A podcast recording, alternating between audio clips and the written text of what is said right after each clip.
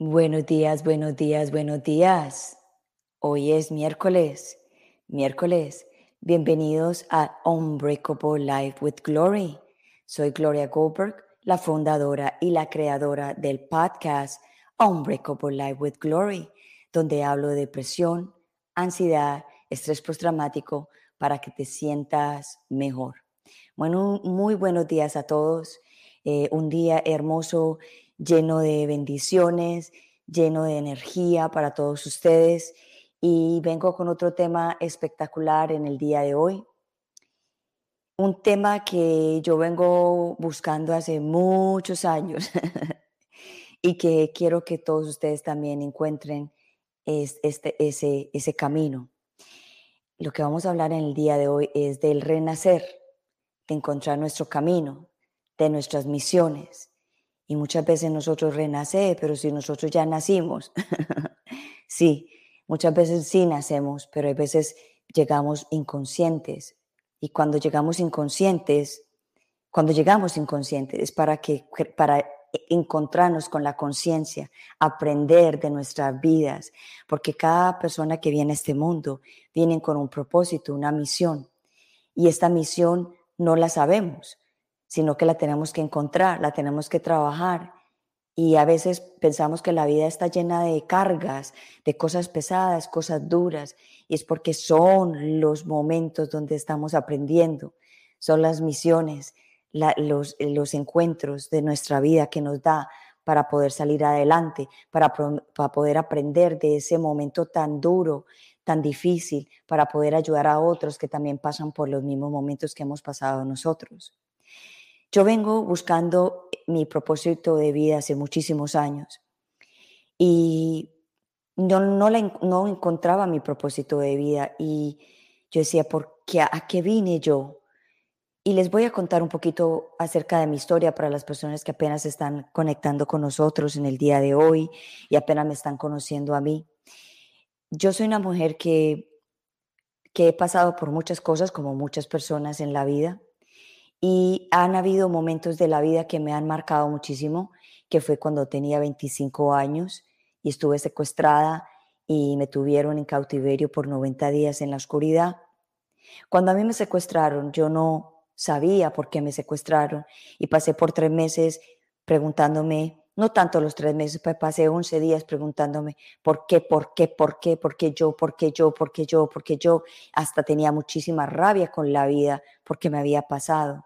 Y eso también pasa mucho cuando a nosotros nos pasan cosas muy fuertes en la vida. Al principio, ¿por qué yo? ¿Por qué yo? ¿Por qué yo? Cuando se va una persona de nuestras vidas, ¿por qué a mí? ¿Por qué a mí? ¿Por qué esta persona se fue? ¿Por qué esta persona se fue? ¿Por qué? ¿Por? El por qué. Y es normal que nos preguntamos el por qué, por qué. Y a mí me tocó quedarme en silencio después de que me preguntaba por 11 días. En silencio, ok, acepto esta situación, ¿qué me está enseñando esta situación?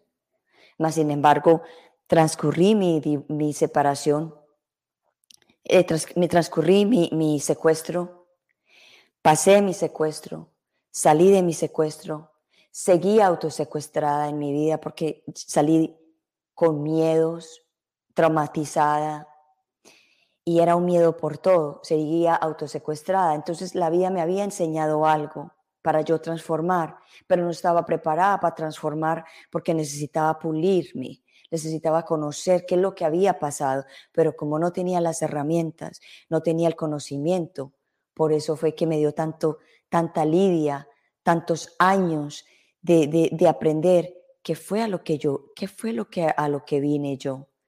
Pues me tomó 19 años, 19 años para entender mi visión de vida que fue cuando conocí la depresión, conocí la, el, la ansiedad, el estrés postraumático, que muchas veces nosotros pensamos, hablamos de que esta persona tiene depresión, esta persona es ansiosa, esta persona tiene el postestrés traumático, pero no nos damos cuenta que nosotros también podemos tener todas esas cosas.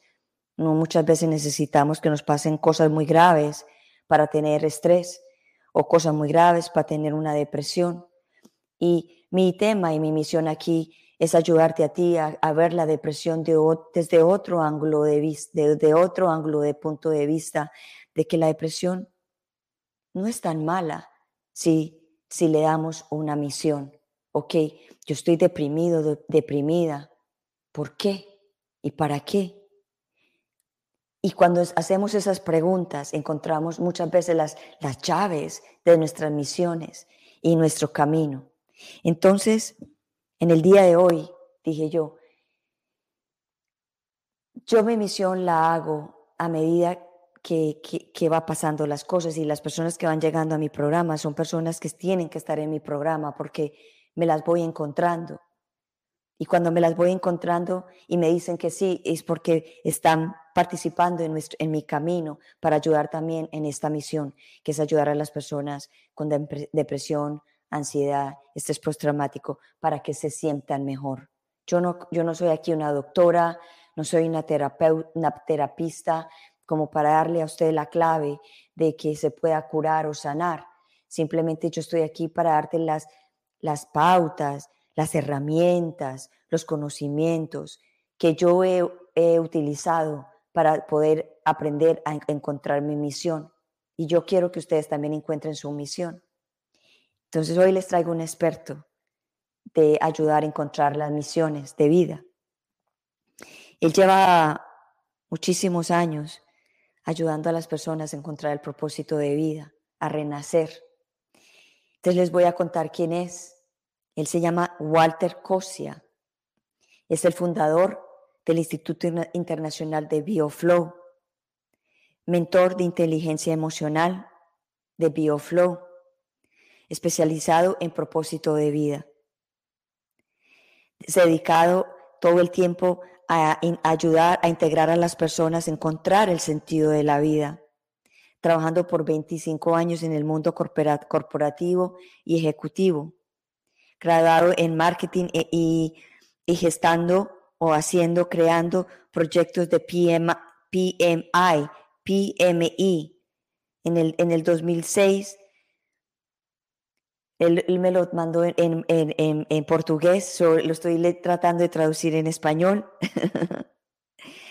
y actualmente es un terapeuta idealizado y el, el cofundador del Instituto Internacional BioFlow, que está junto a Fanny Van Larre, creadora del método BioFlow. So vamos a darle a la, bienvenida a Walter Cosia, a Unbreakable Life with Glory, para que nos hable un poco de este tema tan importante que para mí es por donde debemos empezar muchas veces, el renacer. Buenos días, Walter, ¿cómo estás? Bienvenido a un Unbreakable Life with Glory. Hola, Gloria, buen día. Muchísimas gracias por la invitación. Es un honor para mí estar aquí junto a ti, junto a tu público y totalmente a disposición para ayudar con lo que yo pueda contribuir para que cada vez más podamos ser felices en este mundo. Les pido disculpas porque hablo portugués hace 30 años y el, español a veces se me sale un poquito extraño. Lo voy a hacer con mucho cariño. No, muchísimas gracias. Es un honor para mí porque esta misión en que estoy eh, emprendida, que me digo yo, que Dios, me, Dios, el universo me asignó a mí, es súper importante para mí. Y cuando las personas como, como, como usted me dicen, sí, quiero estar en tu programa, es un honor muy grande para mí traer este diversos conocimientos que las personas necesitan para poder entender, encontrar la misión de vida. Pero antes de empezar con nosotros con el tema profundo, quiero que le cuentes a las personas dónde, dónde estás localizado, cuál es la hora y contarle a todo el mundo dónde estamos para que conectemos también en esa sintonía. Ah, ok. Yo vivo hace 30 años en Brasil, en una ciudad que se llama Londrina, en Paraná, estado de Paraná. Queda más o menos a unos 500 kilómetros de San Pablo, que es la ciudad más grande de Brasil. Y, bueno, hoy lamentablemente con toda la situación que, vivimos, ¿no? Eh, trabajo, lamentablemente y al mismo tiempo eh, increíblemente, la pandemia nos ha llevado a, nuevas maneras de vivir. Y hoy atiendo personas de todo el mundo eh, que antes también era posible, pero quién sabe, nunca lo habíamos pensado, no, lo habíamos colocado en nuestra cabeza, ¿no? Y, hoy eh, vivo como más recluido en mi casa, pero al mismo tiempo conectado con muchas más personas de muchos más lugares. Y eso es muy lindo, eso es muy lindo. Eso es hermoso. ¿Y qué hora es en Brasil en este momento? Ahora son las 9 y 10. De la mañana. 9 y 10 de la mañana, sí. Perfecto. Bueno, para, ah, yo estoy aquí en la Florida, Estados Unidos, y son las 8 y 10 de la mañana. Bueno, Walter, empecemos. Quiero hacerte una pregunta eh, acerca, tú sabes que yo le llego a las personas que tienen depresión, tienen ansiedades, estrés postraumático. No soy doctora, no soy terapista, pero aquí hablamos de temas como personas que somos, que, quiero, que queremos salir de ese tabú de hablar de, estos temas, digamos, gruesos, que las personas solamente lo abren con terapistas y doctores. Y en el caso, en, en mi misión, es hablar naturalmente para que la, gente se sienta mejor. ¿Qué crees tú de la depresión y qué crees tú de la ansiedad desde tu punto de vista? Ok, ok. Para hablar un poquito sobre depresión y ansiedad, tenemos que hablar un poquito del cerebro. Ok.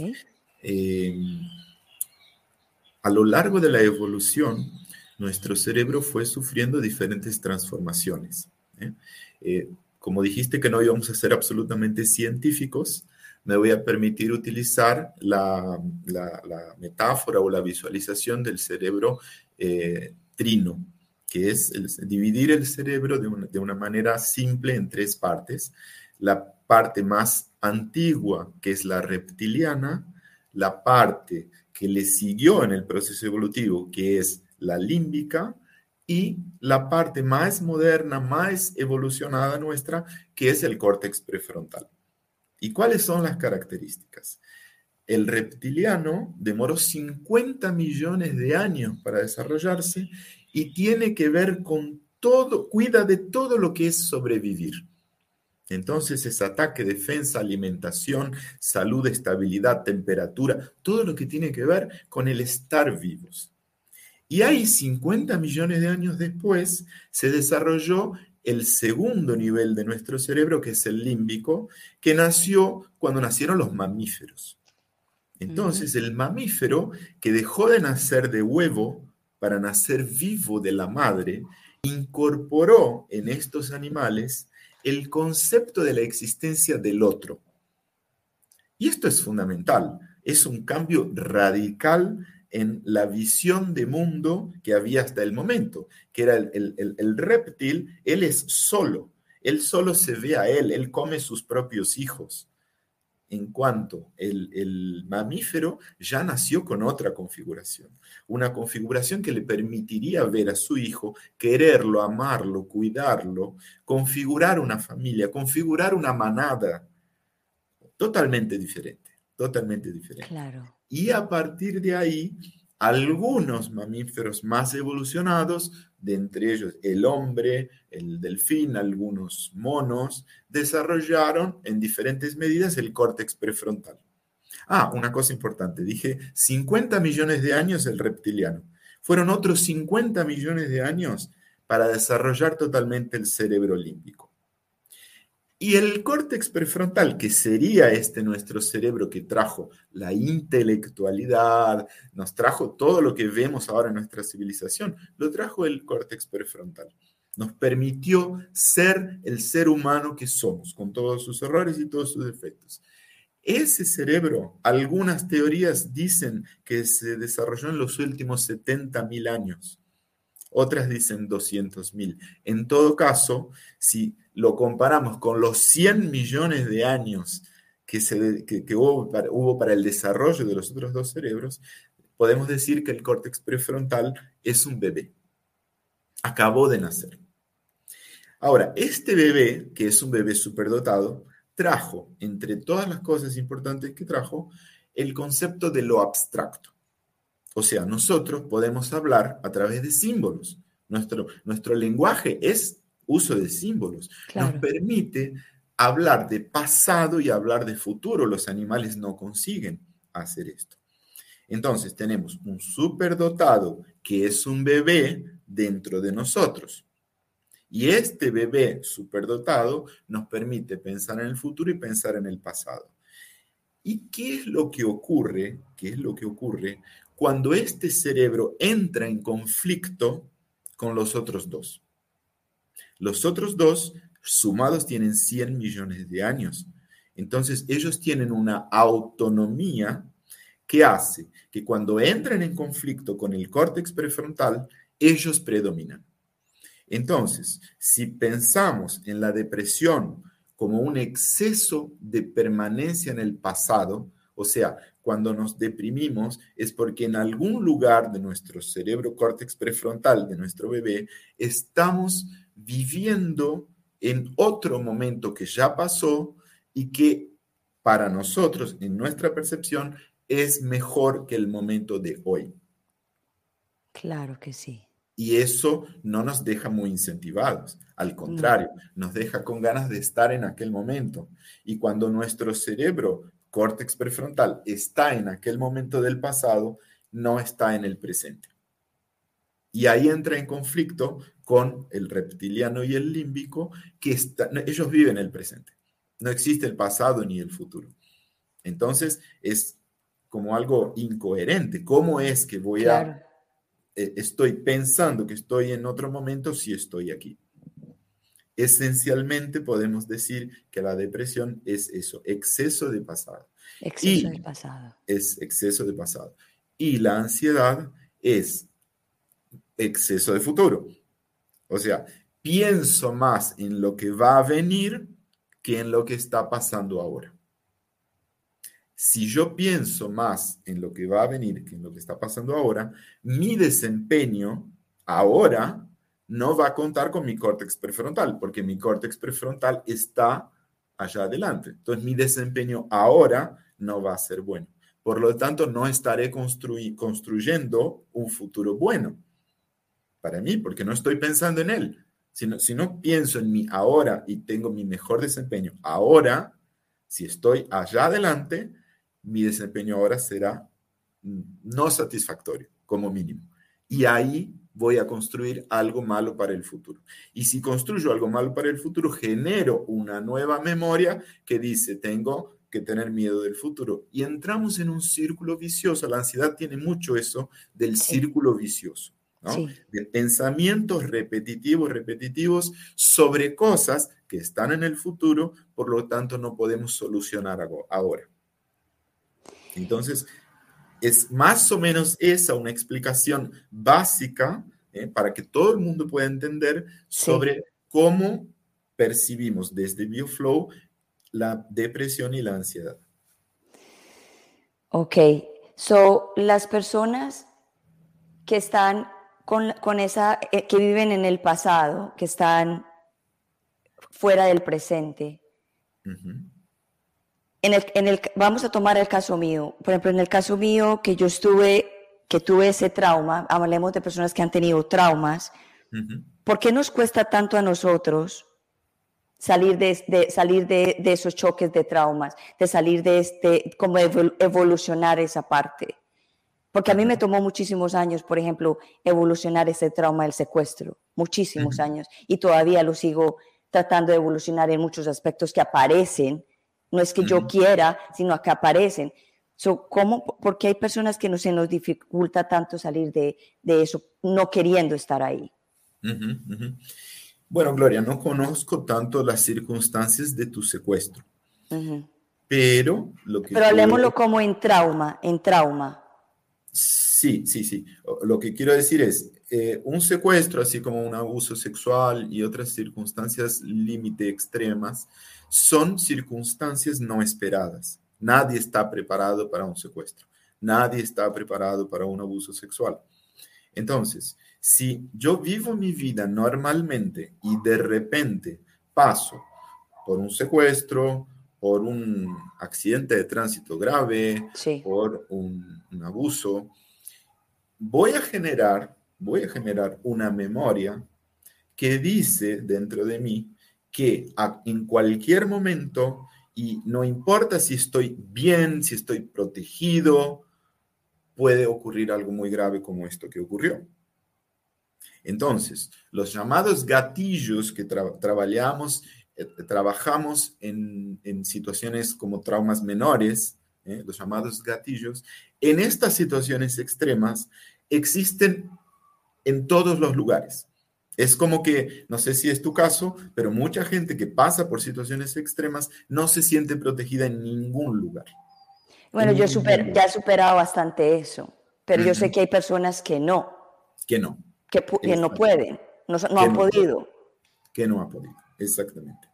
Y después hay, hay variantes, ¿no? Eh, en general, tenemos personas que se profundizan en estos sentimientos negativos y en cierto sentido se quedan sin acción y personas que niegan, personas que se, se, tiran al trabajo o a una relación o a ser aventurero de algún tipo, deportista de algún tipo, y se, entre comillas, se olvida de esta situación, ¿no? Pero cuando decimos olvida, recuerda que los conceptos de pasado y de futuro, los conceptos intelectuales de pasado y de futuro, son del córtex prefrontal.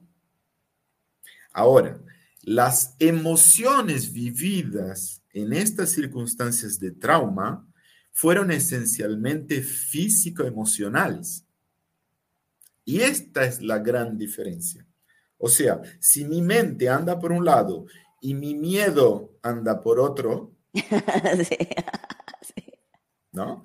Por eso, por eso que eh, eh, la, persona, por ejemplo, que entra en un estado de pánico, eh, ve, es como que ve su miedo circulando y, y siente que no puede hacer nada. No puede hacer nada. No puede hacer nada. Porque es real, es real. Nuestro cuerpo y nuestras emociones, recuerda, cuerpo tiene que ver con qué? Con mi sobrevivencia. Reptiliano, queda bien aquí atrás, en la, parte de atrás del cerebro. Las emociones están más en el límbico. Recuerda, relación ¿eh? entre las personas. Entonces, todo esto circula en el físico emocional, dos cerebros que tienen 100 millones de años sumados, y el córtex prefrontal, que es un bebé, no consigue hacer nada. Es, es realmente eso esto. Entonces, para que podamos empezar a usar todas las características y recursos de nuestro córtex prefrontal, que es nuestro bebé superdotado, tenemos que empezar a hacer con que él entienda lo que es el miedo, entienda lo que es el sufrimiento. Él no sabe. Es un bebé, es un nerd, es un nerd. Él, vive eh, fuera de los estados empáticos, de los estados de conexión y lo tenemos que empezar a conectar. Para eso, para eso, eh, nosotros tenemos una, una regla muy básica, que es así. Nosotros definimos en el estado de aprendizaje tres niveles diferentes. La zona de confort, en la que no aprendemos nada. O sea, cuando estamos en total zona de confort, no aprendemos nada. ¿Por qué? Nada. Porque para estar en estado de confort, precisamos que todo lo, visible sea conocido. Por lo tanto, no hay nada nuevo, por lo tanto, no aprendemos nada. La zona de desafío, que es, me salgo un poquito de la zona de confort y empiezo a ver cosas nuevas. Pero si algo de lo nuevo no me gusta, doy un pasito atrás y me vuelvo a la zona de confort. Entonces, cuando hago este movimiento, este pequeño, grande, gran movimiento, me abro a conocer cosas nuevas. Ahora, si yo me alejo demasiado de mi zona de confort al punto de que todo lo visible es nuevo, se hace muy complicado. Te voy a dar un ejemplo. Imagínate, ¿tú manejas autos? Sí, claro. Manejas autos. Bien. Entonces, todos los días tú vas a, a tu trabajo o a donde haces un curso o algún lugar que vayas todos los días y tú vas casi en automático. No, ni, te acuerdas que has manejado. Bien. Sí. Esto es tu zona de confort. Esto es tu zona de confort.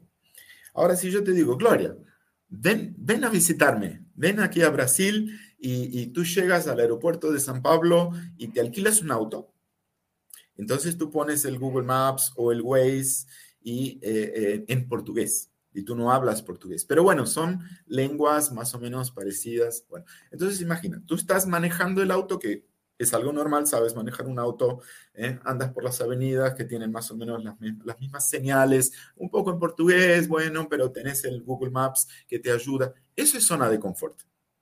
Eso es zona de confort. Por eso cuando vamos a otros países es muy lindo.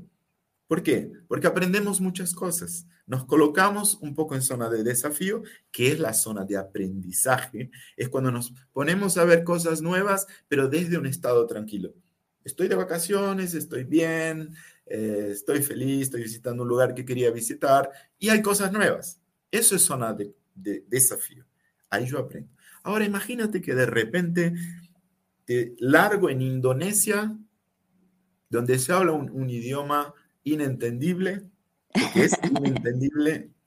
Se maneja, es mano inglesa, se maneja por la izquierda, con los autos con el volante del lado derecho del auto, que tú quieres poner la, luz de giro y, en vez de poner la luz de giro, eh, colocas el limpiador de parabrisas. Es todo al contrario.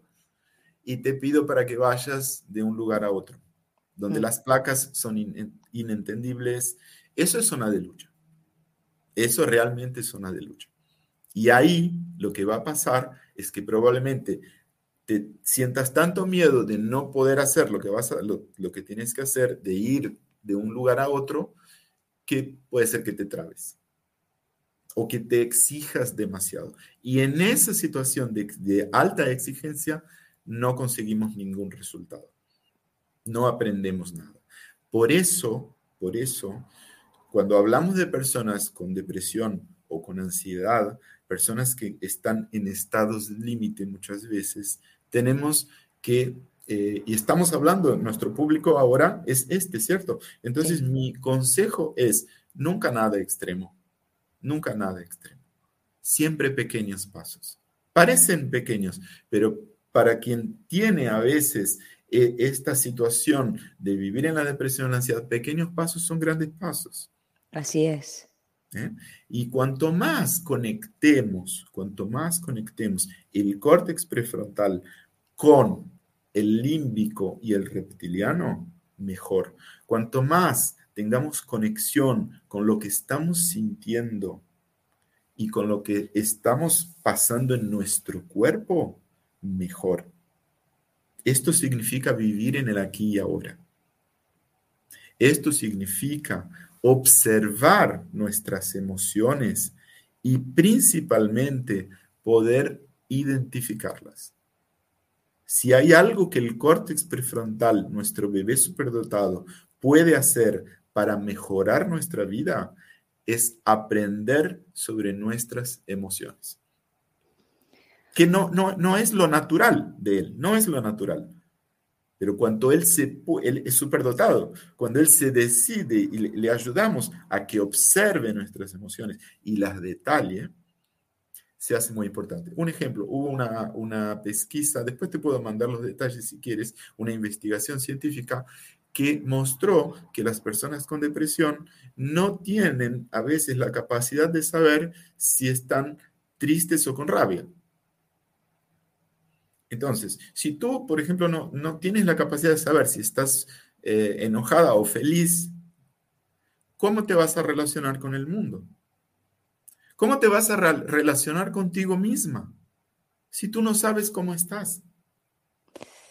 Algo pasa, pero no sabes identificarlo. Si tú no sabes identificarlo, tu córtex prefrontal no va a saber qué hacer. Tienes que aprender a identificar lo que sientes para poder de a poquito, pequeños pasos, andar en la dirección correcta de la solución o del, de más bienestar de lo que estás pasando. Ahora, si tú no consigues identificar, no puedes moverte, no sabes qué hacer.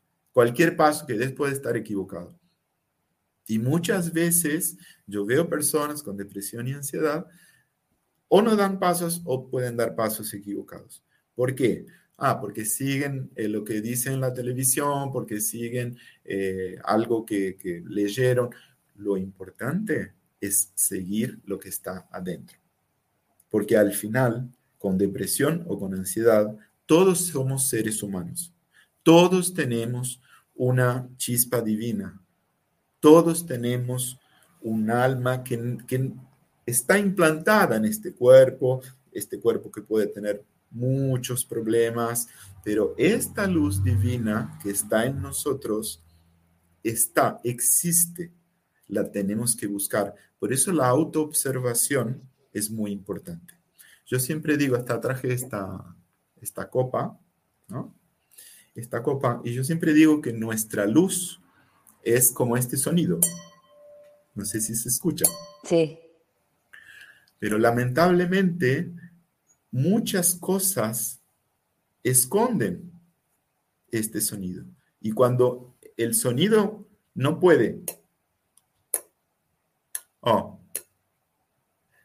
es como, ¿saben los barcos? Ah, en portugués se dice cracas, todo aquello que se pega al, casco del barco. ¿eh? Entonces, es como que nuestra eh, eh, copa de cristal está llena de cracas. No sé cómo se dice en español. Tiene tantas cracas eh, está, llena de. A ver, Cracas, eh, está llena de huecos o, quebradizo, ¿no? No, ¿viste esos caracoles y esas cosas que se, pegan a los cascos de los barcos? Ok, caracoles. Sí, caracoles, ¿no? es suciedad. Entonces, eso no nos deja hacer sonar el sonido de nuestra alma, el sonido de nuestra luz. No deja. Entonces, de a poco tenemos que observar y tenemos que ver cómo podemos ir dando pasos buscando nuestra luz interna, buscando, porque esto nos va a dar más guía todavía. Cuanto más conectemos con nuestra luz, con nuestro propósito, con lo que vinimos a hacer a esta tierra, eso, por más problemas que tengamos, sea depresión, ansiedad o cualquier otra cosa, Cuanto más sepamos, estemos en conexión con nuestra alma, más orientación tendremos, más guianza tendremos para conseguir lo que queremos. Ahora, si salimos de nosotros y nos entretenemos con la vida, con Netflix o con lo que sea, cada vez estaremos con el córtex prefrontal más lejos de nosotros mismos, más lejos del aquí y ahora, que es lo que nos va a dar la, el camino de, no digo de la solución, muchas veces son problemas muy difíciles, pero cuando nosotros sabemos cuál es nuestro talón de Aquiles, cuando nosotros sabemos dónde está nuestro talón de Aquiles, cuando nos conocemos lo suficiente para eso, podemos protegernos, podemos buscar una manera de que no nos toquen en nuestro talón de Aquiles. So, ¿Tú, crees que entonces las personas que sufren traumas y las transforman, esa fue la misión, eh, eh, la misión que le dieron a esa persona que, que, fuera con ese, que pasara por esa situación, la transformara y empezara a, ver su misión de vida? ¿Tú crees? Bueno, ahí, ahí estamos al borde de entrar en asuntos de religión. ¿eh? Cada uno tiene su creencia, su religión, eh, podemos colocarlo de esta manera, como tú lo has colocado, como que ya vinimos a vivir esto. Eh, yo lo, lo, colocaría de una manera eh, como, como diciendo así, nosotros vinimos con una vibración, ¿sí? Una vibración. Esta vibración, así como, no sé, ¿cuál es el canal de televisión más conocido de ahí donde tú vives? Eh, Univisión. ¿Tiene un número ese canal? canal no, es que yo no veo televisión. Univisión. Te voy, a, te voy a hablar entonces de los canales de aquí. El canal más conocido es Globo, que es el canal 5. Y eh, otro canal es el canal 4, que es SBT. Bien, entonces, si tú vienes con la frecuencia a esta vida del canal 5, solo vas a ver Globo nunca vas a ver SBT. Entonces, si tú quieres realmente evolucionar en tu vida, si tú quieres realmente que todo lo que te ha pasado sea para mejor y no para peor, tú tienes que conseguir cambiar la vibración. Entonces, dije antes, hay personas que le pasan algunas situaciones y se entregan y, hay otras que se olvidan. ¿Recuerdas de eso? Sí. ¿Eh? Hay gente que se entrega emocionalmente y hay gente que se anestesia, en BioFlow usamos mucho ese concepto, se anestesia de la situación dolorida y va a vivir otra cosa en su mente. Bien, son como dos políticas internas, son como dos directrices internas diferentes. ¿eh? Entonces, cuando yo tomo contacto con todo lo que me ocurrió, con todo lo que eso generó en mi cuerpo de emociones, de situaciones, y lo uso para encontrar nuevas maneras de ver la vida, yo cambio mi vibración. Y eso es instantáneo. ¿eh? Hay, clientes míos que eh, en, una sesión eh, de repente llegan en casa y el marido, la esposa o el, socio cambian de actitud. ¿Por qué? Porque cuando nosotros cambiamos nuestra frecuencia, impactamos nuestro entorno de manera diferente.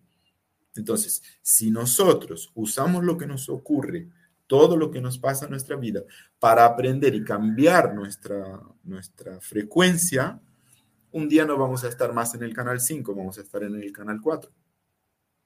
Ahora, mientras no cambiemos nuestra frecuencia, vamos a estar en el mismo canal. Y yo creo que muchas personas pasan por eso, porque creen que cambian porque cambiaron la idea aquí. Y aquí, como dijimos, es un bebecito. Tenemos que cambiar por entero.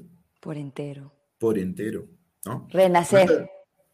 ¿Cuántas personas eh, le contamos una verdad, algo importante sobre eh, una información importante? Ah, ya sé. Sí. Eso ya lo sé. ¿eh? Por ejemplo, la gente que quiere adelgazar, todo el mundo sabe lo que hay que hacer para adelgazar. Todos lo saben. Todos lo saben, ¿sí? Entonces, por ejemplo, inician la dieta de la luna. Bien, la dieta de la luna, hay que hacer esto, aquello, la lechuguita, bien. El primer día lo hacen bien, el segundo día lo hacen bien, el tercer día más o menos, el cuarto día, no sé, el quinto día, algo pasa. Sí, una hamburguesa, una pizza. Pasa, una hamburguesa, un helado y ¿Y ahí qué pasó? La dieta de la luna no es buena. Mira, la... Entonces, en la semana que viene descubro la dieta del astronauta. Y el proceso sigue, porque no es la información lo que cambia nuestra vida, es la actitud. Entonces, cuando nosotros usamos la información de manera correcta, ahí sí transformamos en actitud. Y transformar en actitud, como te dije, es utilizar la inteligencia al servicio de todo nuestro ser. Eso significa que tenemos que entender nuestro cuerpo y nuestras emociones. Tenemos que incorporar la sabiduría de nuestro reptiliano y de nuestro límbico. Tenemos, no podemos alejarnos y ni entregarnos. Y ni entregarnos. Porque cuando las personas pasan por situaciones extremas, como tú has pasado, los impactos corporales y emocionales son muy grandes, muy grandes. No pueden ser ignorados y el, reptiliano y el límbico no van a dejar ser ignorados. Tú puedes intentar anestesiarte, tú puedes intentar vivir una vida en el trabajo, pero ellos te van a llamar la atención. De alguna manera, con enfermedades, con eh, eh, secuelas emocionales, con depresión, con ansiedad, ellos te van a llamar la atención. Y hasta que tú no decidas conscientemente estar en ti, no vas a conseguir dar los pasos de cambio de frecuencia. Y el día que consigas dar los pasos de cambio de frecuencia, tú vas a recordar de los acontecimientos pasados de otra manera. Claro, como un aprendizaje, por ejemplo como un aprendizaje, como un aprendizaje. ¿eh? ¿Y cómo? ¿Cómo esto ocurre? Porque en general es, es muy difícil y, no estoy criticando a nadie. Tú has pasado por esto. Probablemente después que, que sufriste tu secuestro, te quedaste con mucha rabia.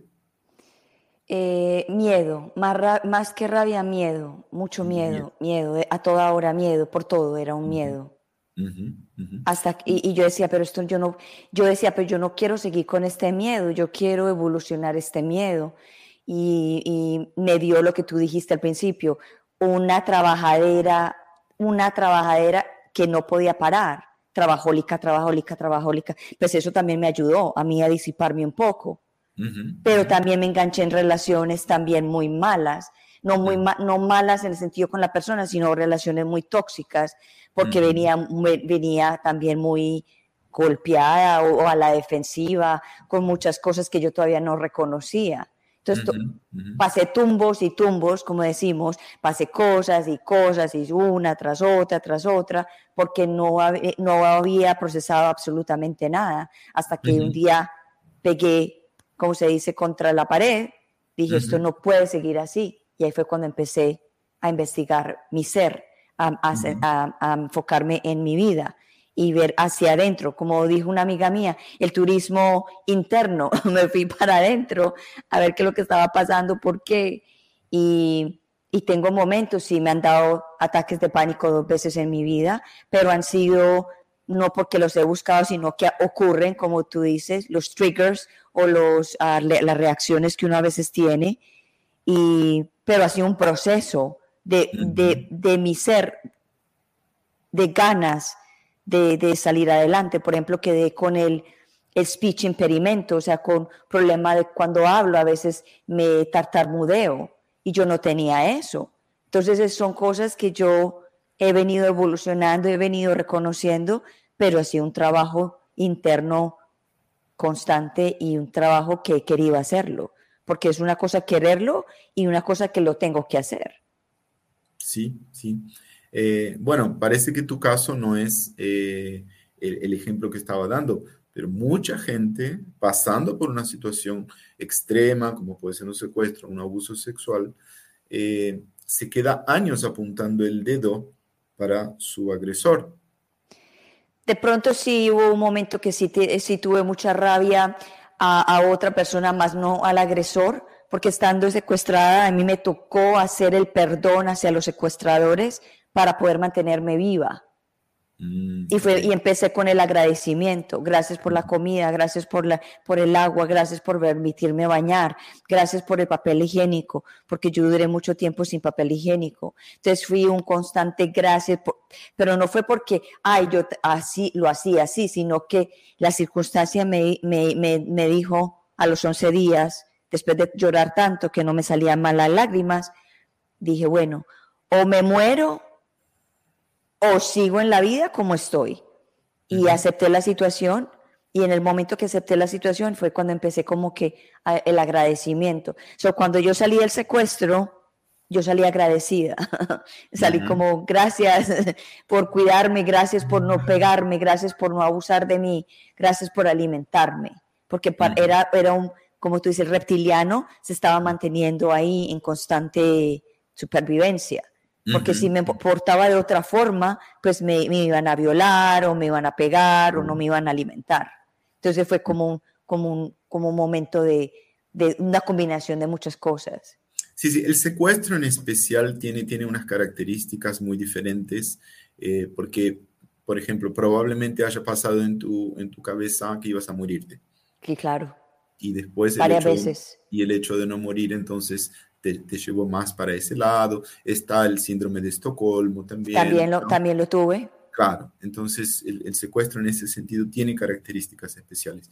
a lo que me refería era que mientras apuntemos el dedito para afuera, ¿eh? sea los secuestradores, sea por ejemplo contra quien tendría que haberte protegido o avisado, ¿no? a veces tenemos también este tipo de situación donde alguien tendría que habernos avisado, tendría que habernos protegido y no lo hizo.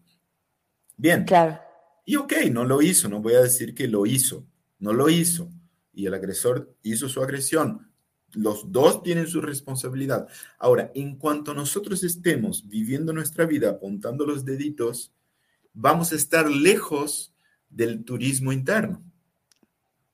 Porque al final, haya responsabilidad mayor o menor de este, estas personas, agresor o quien tendría que haber cuidado, al final nuestro cuerpo, nuestra emoción vivió ese miedo que tú relatas y ese miedo está aquí. El hecho de responsabilidad, ah, bueno, eh, lo mandamos al terapeuta, al agresor, o lo pusieron preso, o lo que sea. ¿eh? Vino un amigo nuestro y lo llenó de trompadas al agresor. no importa. Eso no va a retirar lo que está aquí. No. Entonces, el camino del crecimiento personal es acepto lo que he vivido y lo uso de manera positiva, no de manera negativa.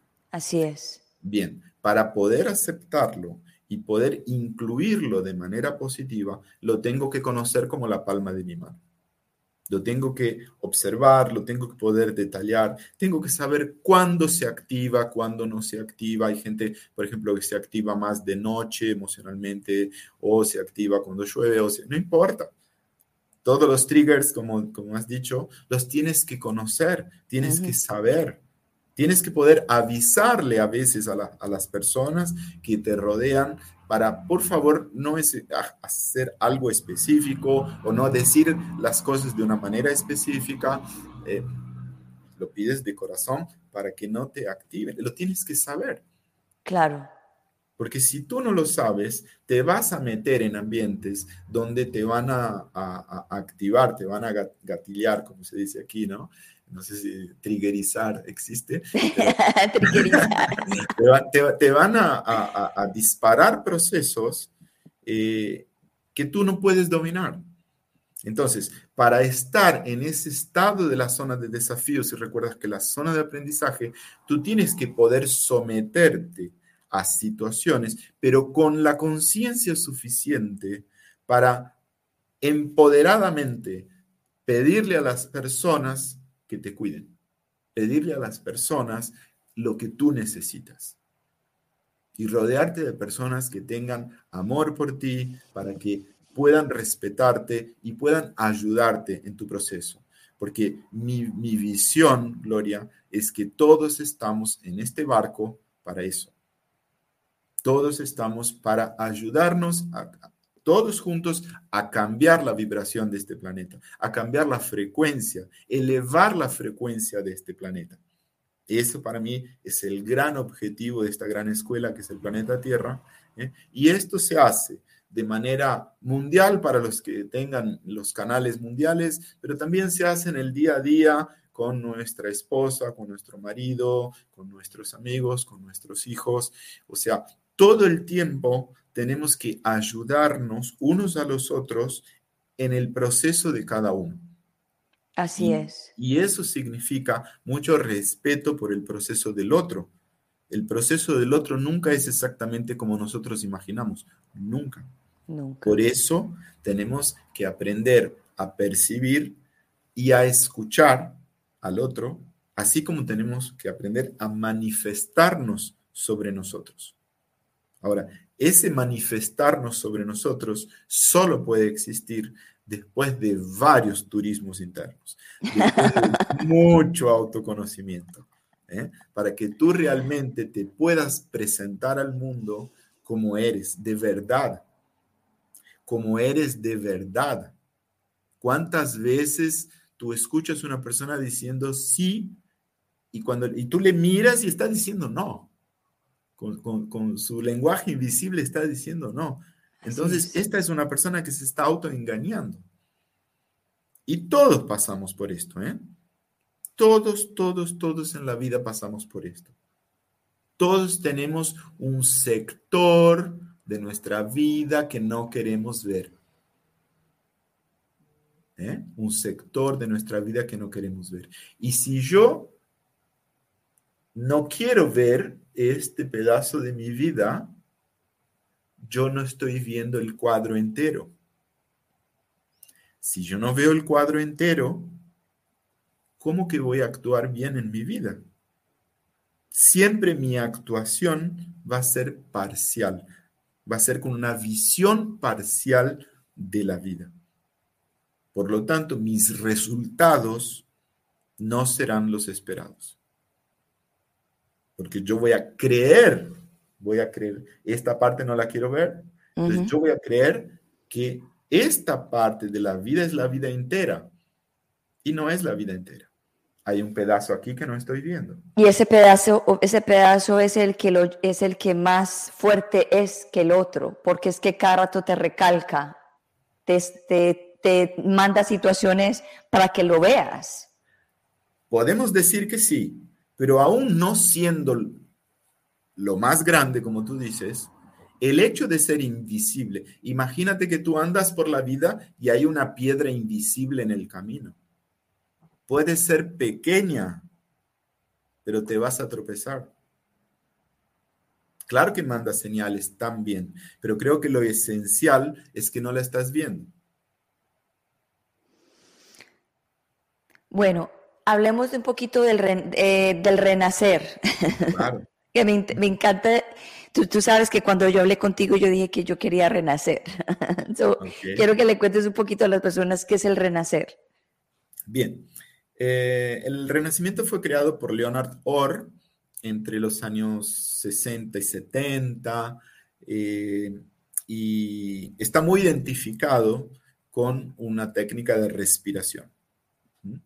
Esencialmente lo que esta técnica de respiración hace es eh, reducir, reducir las defensas del ego, o sea, todo, todo lo que nuestro bebé córtex prefrontal decide para vivir la vida de esta manera y no ver el resto, todo lo que el córtex prefrontal, tiene de recursos para hacer esto, se desarma. Y al mismo tiempo, todas las emociones y situaciones fisiológicas que vivimos eh, normalmente, pero no las, no las detectamos con el córtex prefrontal porque él está así, la respiración las trae, las hace aflorar. Entonces, de alguna manera, es como que le mostramos al córtex prefrontal todo lo que está ocurriendo. Entonces tomamos contacto con nuestros miedos, tomamos contacto con nuestras tristezas y de esta manera le enseñamos al córtex prefrontal a ver lo que no estaba viendo. Cuando el córtex prefrontal ve lo que no estaba viendo, puede aprender a lidiar con esto. Y volviendo a la cuestión del trauma, ¿por qué no lo estaba viendo? Muchas personas ¿por qué que no veo esto? Porque cuando ocurrió esto, lo, lo, que no quiero ver, que de repente para ti puede haber sido este secuestro o pueden haber sido cuestiones de infancia. Sí, ¿eh? También. También, claro. Sí. sí. porque nosotros, como te dije, vivimos en una determinada frecuencia energética. Entonces, eh, con, con, más intensidad o menos intensidad, estamos siempre viendo el mismo canal. Entonces, todo esto nace en general en situaciones vividas desde la concepción, inclusive antes, inclusive antes. Eh, nosotros trabajamos un poco con preconcepción, concepción consciente. Entonces, situaciones que ocurrieron esencialmente desde la concepción hasta los primeros años de vida e infancia y que, porque no teníamos recursos suficientes para lidiar en estos momentos, fueron situaciones que nos hicieron mucho daño, que nos provocaron mucho miedo, que nos provocaron mucha tristeza y nuestro córtex prefrontal, que ya aún adultos es un bebé, imagina cuando éramos un bebé de verdad. O no había en determinados momentos de ese periodo entre la concepción y primeros meses de vida, no había córtex prefrontal desarrollado, o en nuestra infancia aún no era totalmente desarrollado. Entonces, la situación fue tan límite, la situación traumática fue tan límite que nuestro córtex prefrontal no tuvo recursos. Entonces prefirió no ver. Prefirió desconectarse de esa situación. Y ahí nace esto que estamos acostumbrados a no ver. Bien, crecemos, crecemos, crecemos, nos transformamos en adultos y esta decisión de desconectarse de esto permanece. Solo que ahora tenemos recursos. Ahora tenemos recursos. Entonces, como tenemos recursos, podemos permitirnos de a poquito ir mirando para estas situaciones, para estos miedos, para estas tristezas. Y de a poquito entender cómo funcionan, cuándo se disparan y con eso solucionar. El renacimiento hace eso. Nosotros hoy trabajamos de dos maneras. Presencial, a través de la respiración, con las cuestiones corporales, emocionales, principalmente, los pensamientos también, más en menor medida, y la resignificación emocional que aborda lo emocional desde los pensamientos. Wow. Entonces, digamos que podemos trabajar del cuerpo hacia las emociones o de la mente hacia las emociones. ¿eh? Este trabajo de la resignificación se puede hacer online porque como es a través de conversación, nosotros tenemos como terapeutas dominio de lo que está ocurriendo con la persona del otro lado para nunca dejarle llegar a la zona de lucha, Recuerda, zona de lucha era estar en Indonesia, intentando, intentando ir de un lado al otro por la mano izquierda con el Waze hablando, hablando en Indonesia. Sí. Ahora, la respiración, la respiración eh, exige que nosotros como terapeutas estemos muy atentos, por ejemplo, a situaciones corporales, manifestaciones corporales, que si no vistas a tiempos pueden llevar a la catarsis. Y nosotros no trabajamos con catarsis porque catarsis es zona de lucha. Catarsis es entregarse a las emociones, 100%. Y nosotros entendemos que si no mantenemos un nivel alto de conciencia durante el trabajo, no existe aprendizaje. Correcto, así es. Entonces, la respiración no la podemos hacer online, porque es imposible ver todas tus manifestaciones corporales por la cámara, eh, tú de repente te mueves, derribas la, derribas la cámara, eh, pierdo conexión contigo, es, es, es algo que no, no, no, es viable, ¿no? No es viable. Ahora, online sí, pensamiento con emoción, resignificación emocional, lo hacemos. Entonces, eso es más o menos la, la explicación más básica, no sé cuánto tiempo tenemos. Eh, tenemos eh, como uno, tenemos 56 minutos ahorita, pero tenemos, podemos alargarnos un poquito si es necesario. Bueno. No hay problema, no, ningún estrés aquí. ok, perfecto. Bueno, eh, sé que ustedes vienen eh, en, agosto, del 6 al 13 de agosto, a, hacer el curso de Renacer, ¿correcto? Sí, en Miami estaremos. Miami, vamos a estar, en, a estar en Miami. ¿Nos puedes hablar un poquito de eso o es muy temprano hablar de esto? Eh, ¿en, qué sentido temprano? de, bueno, las fechas es del 6 de agosto al 13 de agosto. ¿Sobre el evento? Sí. Ah, ok, ok. Bien. Eh, nuestros eventos tienen siete días. Empiezan normalmente un viernes y terminan al otro viernes. ¿Qué es lo que se busca en una inmersión de siete días? Se busca que tú puedas alejarte lo más posible del mundo que normalmente te rodea, del mundo de trabajo, del contexto de relación que tú tengas, eh, del contexto de tus amigos, de tu casa, todo lo que te rodea de alguna manera compone lo que tú eres. ¿Sí? No lo que tú eres en esencia, pero sí lo que tú eres en este momento. ¿eh? Claro. Dicen que somos eh, el promedio de las cinco personas con quien más convivimos, ¿no? Entonces, mientras tú permanezcas en este contexto, tus posibilidades de cambio son más reducidas. Entonces, lo que nosotros hacemos es pedirte que vengas a un hotel donde durante una semana tú vas a estar eh, en un lugar diferente que no es tu casa, con personas que no son tu familia o tus colegas de trabajo, con una alimentación que no es la alimentación que tú normalmente haces, con trabajos de respiración que no es la manera que tú respiras normalmente, con maneras de pensar, con informaciones nuevas que no son las informaciones que tienes. Y todo esto de una manera así, lo, vamos llevando persona por persona. Tenemos un equipo grande de trabajo que, eh, digamos, se organiza para que podamos dejarle a cada persona en la zona de aprendizaje, en la zona de desafío. Esto significa que si hay una persona, por ejemplo, que es muy emocional y, llora mucho, bueno, a esta persona vamos a tratar de llevarle para un, estado un poco más mental, un poco más de equilibrio. Ahora, hay una persona que es totalmente mental y que, como dijiste, eh, workaholic, ¿no? Habías dicho. Sí, workaholic, trabajadora. sus emociones. Bueno, a esta persona le vamos a ayudar a conectar más con sus emociones. A la que conecta demasiado, intentamos que vaya más para su pensamiento racional. Para quien es muy racional, vamos a intentar llevarle más para las emociones. O sea, lo que vamos a tratar de hacer con todo el equipo es buscar el punto para que la persona salga de su zona de confort, salga de su habitualidad sea una habitualidad emocional, sea una habitualidad racional.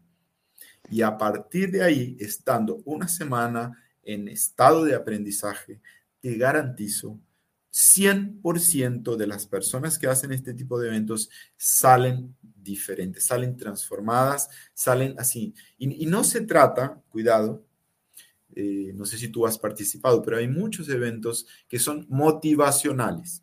Claro, sí, yo he pasado, he participado en diferentes tipos. Claro, sí, vamos, porque podemos conseguir. No se trata de esto. ¿eh? Todos nosotros hemos pasado por situaciones motivacionales que son, wow, en aquel momento parece que todo cambia, pero después nada cambia. Sí, porque el uno a la casa, unos días está esa energía todavía y pasa y ya no hay nada. Claro, porque el cambio viene de adentro. El cambio viene de, de tu verdadero aprendizaje sobre ti. Tu verdadero aprendizaje sobre ti. Y ese aprendizaje, ese camino, Gloria, es totalmente individual. Es imposible hacerlo en grupo. No que no se pueda estar en grupo, en, la inmersión normalmente hay varias personas, pero si yo te coloco una música, te hago un discurso motivador, ¿eh? todos van a entrar en la misma sintonía. Y no se trata de eso, no se trata de una información que venga para el córtex prefrontal, no, se trata de que el córtex prefrontal aprenda sobre mí. Mi córtex prefrontal aprende sobre mí. Entonces, no se trata de cuál dieta es la mejor, se trata de que yo pueda hacer una dieta. Más que hacer una dieta, yo tengo que mudar mi alimentación tengo que mudar mi manera de ver la alimentación. Eso es para siempre. Una dieta es una semana, 10 días, conseguí bajar algunos kilos y la conseguí hacer. Eso es una dieta. Cambiar el estilo de vida, cambiar el estilo de alimentación, eso es un trabajo interno. Y es justamente esto que buscamos. Por eso, en la inmersión, el proceso de cada uno es individual y el equipo trabaja persona por persona para darle lo que la persona precisa para salirse de su habitualidad. ¿Eh? Espectacular. por ejemplo, en tu caso, en tu caso, eh, no es banalizando, pero lo que quiero decir es, tú sabes, por ejemplo, que tienes un trauma de secuestro. Sí, claro. Bien. Ahora, imagínate un bebé de tres meses o dos meses que no le alimentaron. No le alimentaron. Para un bebé en esa edad, dos o tres meses de edad, eso es la muerte. Sí. Lo siente como la muerte. Sí. Solo que no tiene córtex prefrontal. Entonces, esa muerte queda reflejada en el cuerpo y las emociones. Aquí no, pero aquí sí. Entonces, esta persona cuando crece, cuando es adulta, vive situaciones de muerte vive situaciones extremas internamente que el córtex prefrontal no tiene ni idea de por dónde empezar. Así es. ¿Eh? Entonces, eh, en, cierto sentido, eh, tú tienes una ventaja con, tu trauma, porque tú sabes qué es lo que ocurrió. Puedes conectar una cosa con la otra. Ahora, estas personas sienten cosas, hay, hay, casos extremos de ansiedad, de, de depresión, que tienen mucho que ver con situaciones de cuando éramos, por ejemplo, fetos, cuando estábamos en la barriga de nuestra madre. Así es. ¿Eh? Si nuestra madre, por ejemplo, pasó por una situación de secuestro, imagínate, imagínate que tú estabas embarazada cuando fuiste secuestrada. Tu bebé pasó por el mismo miedo que, que tú. Así es. Solo que él no tiene registro, no tiene registro mental. Entonces, cuando es adulto, vive situaciones muy parecidas con las que tú vives, pero no tienen ni idea. Le pueden haber contado, pero no es lo mismo. No es lo mismo. Entonces, nosotros lo que hacemos es, de alguna manera, ayudar a la persona a encontrar, no necesariamente la historia. A veces la historia no viene. Pero en este ejemplo que di ahora de un bebé, de una madre secuestrada, muchas veces le ayudamos a ver su miedo, que en realidad no es su miedo, fue el miedo de su madre. Entonces, a partir de que empiece a entender y aprender a relacionarse con su miedo, va a tener otro comportamiento en la vida, porque va a saber cómo funciona. Pues eh, yo sé que estamos un poquito más del, tiempo, pero eh, esto es importante. Por ejemplo, en el caso mío, mi hija tenía tres años y ella tiene más miedo de cosas que yo digo, wow, parece que ella hubiera sido la secuestrada en, algunas situaciones. Y es un miedo y se, se trancan las puertas, eh, a todas mirando quién la ve, o sea, es, yo digo, wow. O sea, hasta ella llegó. Las piedras del camino de ellas son más invisibles que tus pies, las piedras de tu camino. Es como que tú estás aquí, alguien te da una trompada, pero es un, un alguien invisible. Es mejor que alguien visible te dé una trompada que alguien invisible. Por lo menos te puedes defender, sabes que está ahí. Ella no sabe. Ella no sabe. Entonces, lo más importante es que ella empiece a entender su miedo. Que para entenderlo primero lo tiene que ver, cuidado. Porque muchas eh, personas no pueden ni ver su miedo. Tienen las actitudes del miedo, pero no lo consiguen ver. Muchos hombres, principalmente el estado de congelamiento, de estar mucho en la mente, es bastante masculino. No que no pueda ocurrir en mujeres, pero es bastante masculino. Yo hablo mucho con hombres que les pregunto, eh, me relatan una situación que claramente envuelve miedo y cuando les pregunto cómo se sienten, me dicen normal, normal, estoy normal. Claro que está normal, porque viven ese estado habitualmente. Entonces se acostumbra. Ah, claro. Se Claro, sí. Te voy a dar un ejemplo. Sí. Tú sales de compras, decides que el sábado vas al shopping y sales de compras. Quieres comprar un montón de cosas que tienes una lista y bueno, y sales, y sales y vas, vas, vas, vas, no almuerzas y sigues comprando y vas en un millón de tiendas. Bien. Ahí llegas en casa a las 6, 7 de la noche, pasaste el día en la calle y Ahí te das un baño, te tiras en el sofá y te sientes molida. En ese momento, después del baño, te tiras en el sofá y te sientes molida. Y yo te pregunto, ¿será que ese sentir molida ocurrió en ese momento o lo detectaste en ese momento? Claro que tú estabas cansada en el medio de la tarde.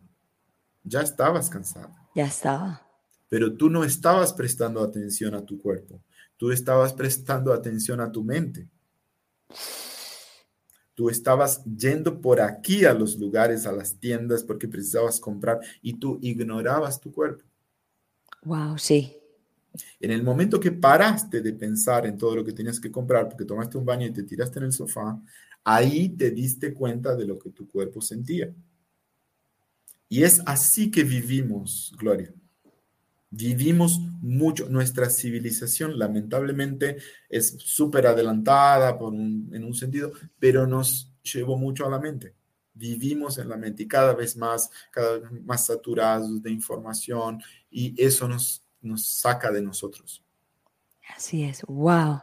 Necesitamos otro programa para seguir hablando de este tema. Nos, saca del turismo interno para llevarnos al turismo externo. Así es. Walter Cosia, gracias por estar en el Unbreakable Life with Glory en el día de hoy. Esto fue un tema espectacular. Quiero volver eh, en, otro momento contigo para, para seguir hablando del renacer, ya que ustedes vienen en, en agosto. Eh, yo quiero participar también porque acuérdate que te dije que quiero renacer. So, queremos, yo quiero traer la información para que muchas personas también puedan eh, participar en este evento que es muy importante y que es muy bueno para muchas personas. Buenísimo. Bueno, muchas gracias entonces y nos vemos pronto. Bueno, será un placer hablar contigo nuevamente, será un placer recibirte en nuestro evento en Miami de 6 a 13 de, 13 de agosto y cuando quieras estaremos juntos nuevamente. Así es. Bueno, muchas gracias. Te voy a poner en el Green Room, voy a, cerrar el programa y si me puedes esperar, perfecto. Y si no, nos hablamos en un momentito más. Bueno, ok, gracias, gracias. Wow, se nos fue un poquito largo hoy en el día de hoy, pero era, era justo y muy conveniente. Es el, es el momento perfecto. Eh, todo es perfecto en la vida y si se fue un poquito más era porque la información tenía que salir de esta forma. Bueno, los dejo. Muchísimas gracias. Soy su servidora Gloria Goldberg. Soy la creadora del podcast Unbreakable Life with Glory y también la creadora y fundadora de este hermoso programa que está aquí para ayudarte a sentirte mejor. Nos vemos más tarde a las 3 p.m. En, en, en español, en inglés, perdón, y vamos a hablar de la guerra interna con Kia Baker y va a ser en, en inglés. Y si tú quieres aprender a hablar inglés, te espero a las 3 pm por este mismo canal. Gracias, nos vemos pronto. Chao, chao.